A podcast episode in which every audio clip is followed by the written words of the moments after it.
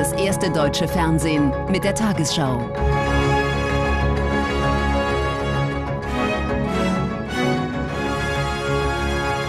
Heute im Studio Konstantin Schreiber. Guten Abend, meine Damen und Herren. Ich begrüße Sie zur Tagesschau. Papst Franziskus hat in seiner Osterbotschaft zu Frieden in der Welt aufgerufen. Bei der Ostermesse auf dem Petersplatz äußerte er sich besorgt über die Lage in der Ukraine und im Nahen Osten. Konflikte und Spaltungen müssten überwunden werden, sagte Franziskus vor mehreren Zehntausend Gläubigen in Rom. Anschließend spendete er den traditionellen Segen Urbi et Orbi. Schon früh am Morgen kommen die ersten Besucher auf den Petersplatz, um die Osterfeierlichkeiten mitzuerleben. 45.000 Tickets sind ausgegeben worden. Zusätzlich verfolgen viele tausend Menschen die Messe von den umliegenden Straßen aus. Überschattet wird auch dieses Ostern von dem Krieg gegen die Ukraine, ein zentrales Thema der Osterbotschaft. Aiuta Hilf dem geliebten ukrainischen Volk auf dem Weg zum Frieden und ergieße dein österliches Licht über das russische Volk. Tröste die Verwundeten und diejenigen, die durch den Krieg geliebte Angehörige verloren haben.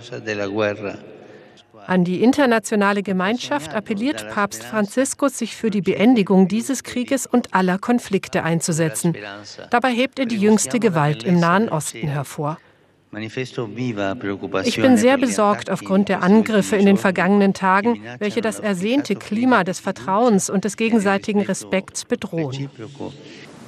Trotz gesundheitlicher Probleme feierte der Papst die Osternacht im Petersdom. Christen erinnern in dieser Nacht an die Auferstehung von Jesus Christus. Das Osterfest ermutige die Menschen, so der Papst, und gebe ihnen Hoffnung. Am Mittag spendet das Oberhaupt der katholischen Kirche den Segen Urbi et Orbi der Stadt und dem Erdkreis. Patris et Filii et Spiritus Sancti descendat super vos et maniat semper. Auch die Vertreter der Kirchen in Deutschland legten den Schwerpunkt ihrer Osterpredigten auf die Krisen in der Welt. Der Vorsitzende der Deutschen Bischofskonferenz Betzing rief die Menschen angesichts von Gewalt und Unfrieden dazu auf, mutig zu bleiben.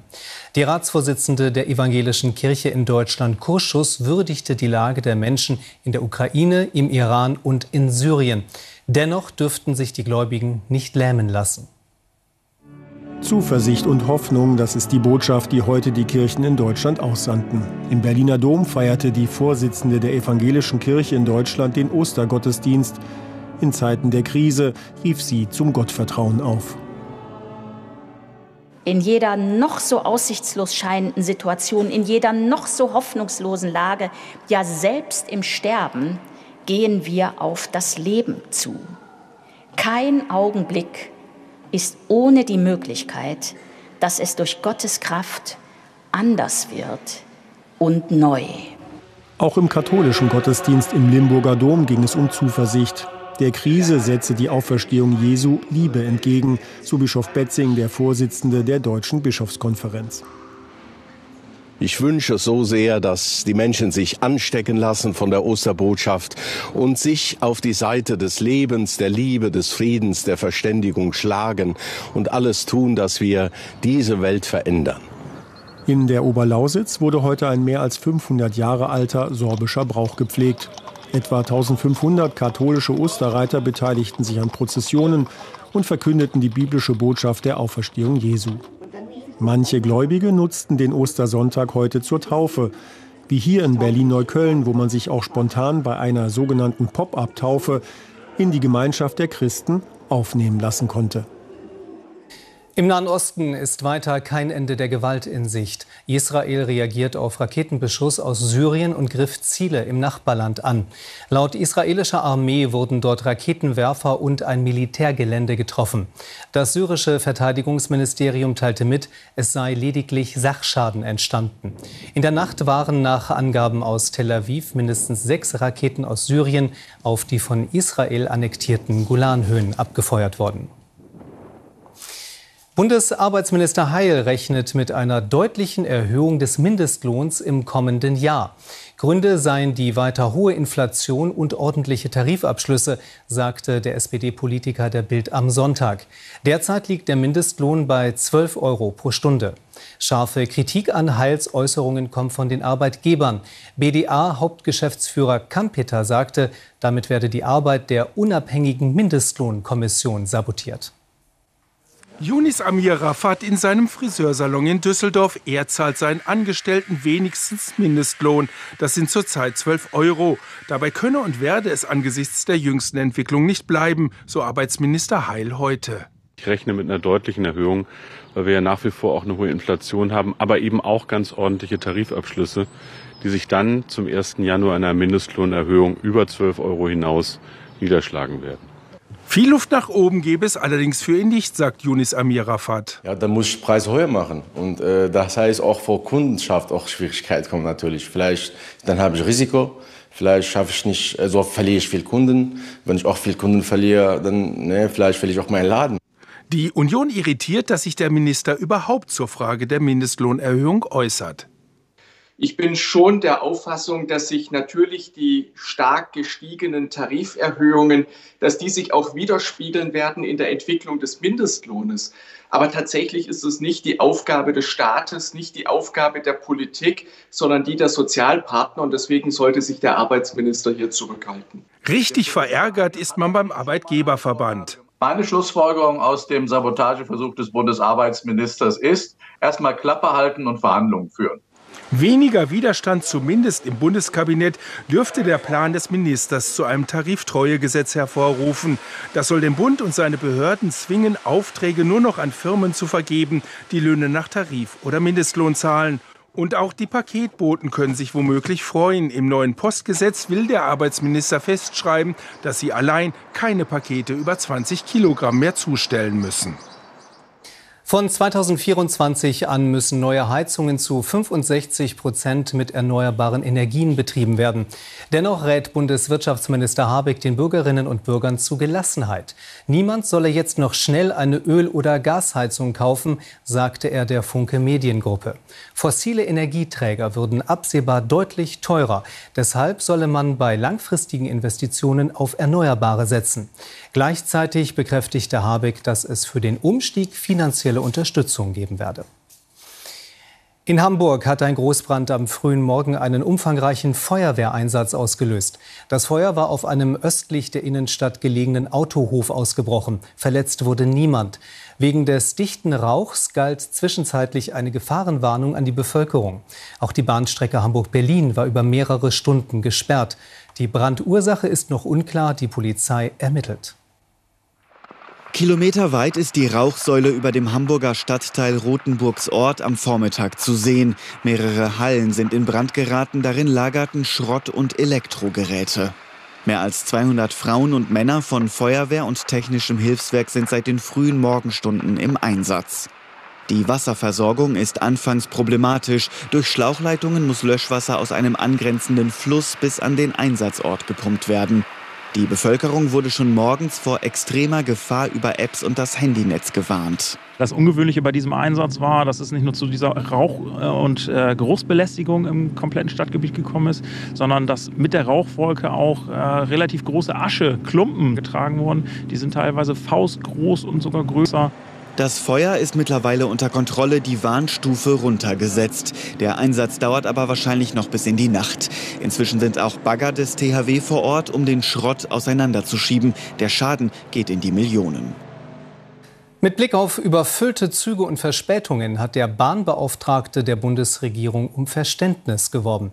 Die Lage sei dramatisch, sagte Verkehrsstaatssekretär Teurer der deutschen Presseagentur. Daher gebe es keine Alternative zur Generalsanierung des maroden Streckennetzes. Die Ampelkoalition wolle zwar viele Milliarden zusätzlich in die Bahn stecken, um die Versäumnisse der vergangenen Jahrzehnte aufzuholen. Da es aber nur schrittweise besser werde, müsse man die Kundinnen und Kunden um Verzeihung bitten. In Marseille suchen Einsatzkräfte in den Trümmern eines eingestürzten Hauses nach Überlebenden. Das fünfstöckige Gebäude im Zentrum der französischen Hafenstadt war in der Nacht offenbar nach einer Gasexplosion in sich zusammengefallen. Auch die beiden Nachbarhäuser stürzten teilweise ein. Ein Feuer erschwert die Rettungsarbeiten. Nach Angaben der Behörden fehlte am Abend von acht Menschen noch jede Spur. Er war der letzte noch lebende Ankläger der Nürnberger Kriegsverbrecherprozesse. Und auch später verschrieb sich der US-Jurist Benjamin Ferencz der juristischen Aufarbeitung internationaler Verbrechen. Heute nun wurde bekannt, dass Ferencz am Karfreitag in Florida gestorben ist. Er wurde 103 Jahre alt. Es war einer seiner letzten öffentlichen Auftritte vor einem Jahr. Die Ehrenmedaille des Staates Florida für seinen unermüdlichen Einsatz für Völkerrecht und Frieden. Meine Hoffnung war es, immer eine menschlichere und friedlichere Welt zu schaffen, in der niemand aufgrund seiner Rasse oder Religion oder politischen Überzeugungen getötet werden würde.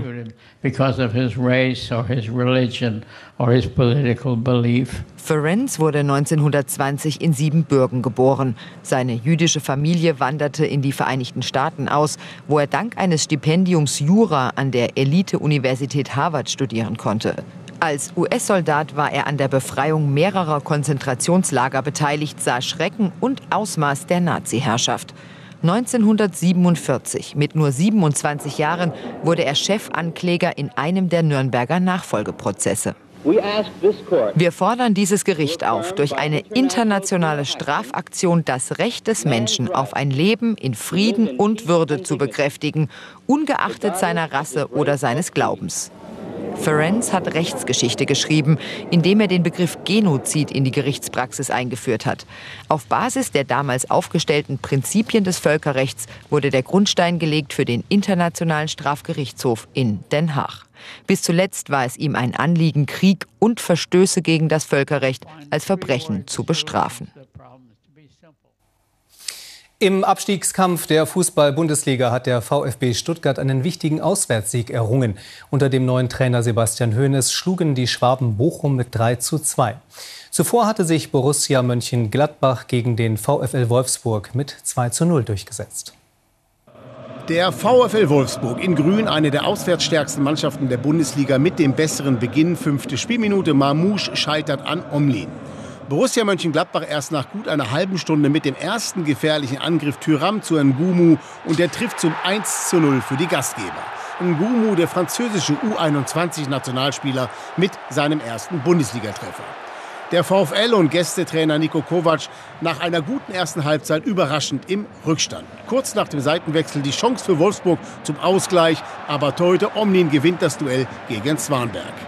Wolfsburg lässt gute Möglichkeiten liegen und wird erneut bestraft. Nach gut einer Stunde die Flanke von Ngumu und Player bedient Tyram 2 zu 0 für Borussia Mönchengladbach. Tyram schon im Hinspiel beim 2 zu 2 doppelt erfolgreich. In der Schlussphase Wolfsburg wieder mit Mamouche, wieder kein Tor Borussia Mönchengladbach und Trainer Daniel Farke nach zuletzt fünf sieglosen Spielen mal wieder mit einem Erfolg. Die Tabelle. München auf 1 vor Dortmund und Union Berlin. Leipzig nun Vierter. Wolfsburg bleibt auf Rang 9.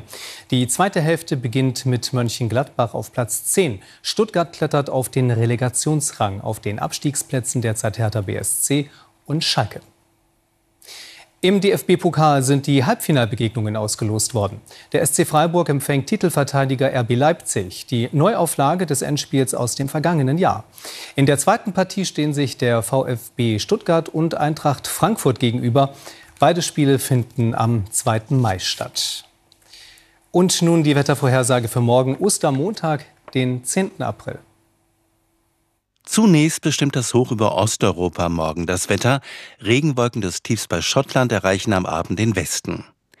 In der Nacht ist es vielerorts nur leicht bewölkt oder klar. Am Tag ist viel Sonne, im Osten und Südosten auch lockere Quellwolken. Im Verlauf in der Westhälfte neben Sonne auch Wolken. Gegen Abend beginnt es im Westen und Nordwesten hier und da zu regnen. In der Nacht 7 bis minus 3 Grad, am Tag 11 Grad im Erzgebirge bis 20 Grad in Südbaden. Am Dienstag Richtung Alpenregen, sonst vor allem in der Nordhälfte Schauer und Gewitter sehr windig. Am Mittwoch im Nordosten anfangs Sonne, sonst zeitweise Regen, im Westen später freundlicher windig. Am Donnerstag Sonne, Wolken, im Südosten regnet es gebietsweise, im Westen und Nordwesten Schauer.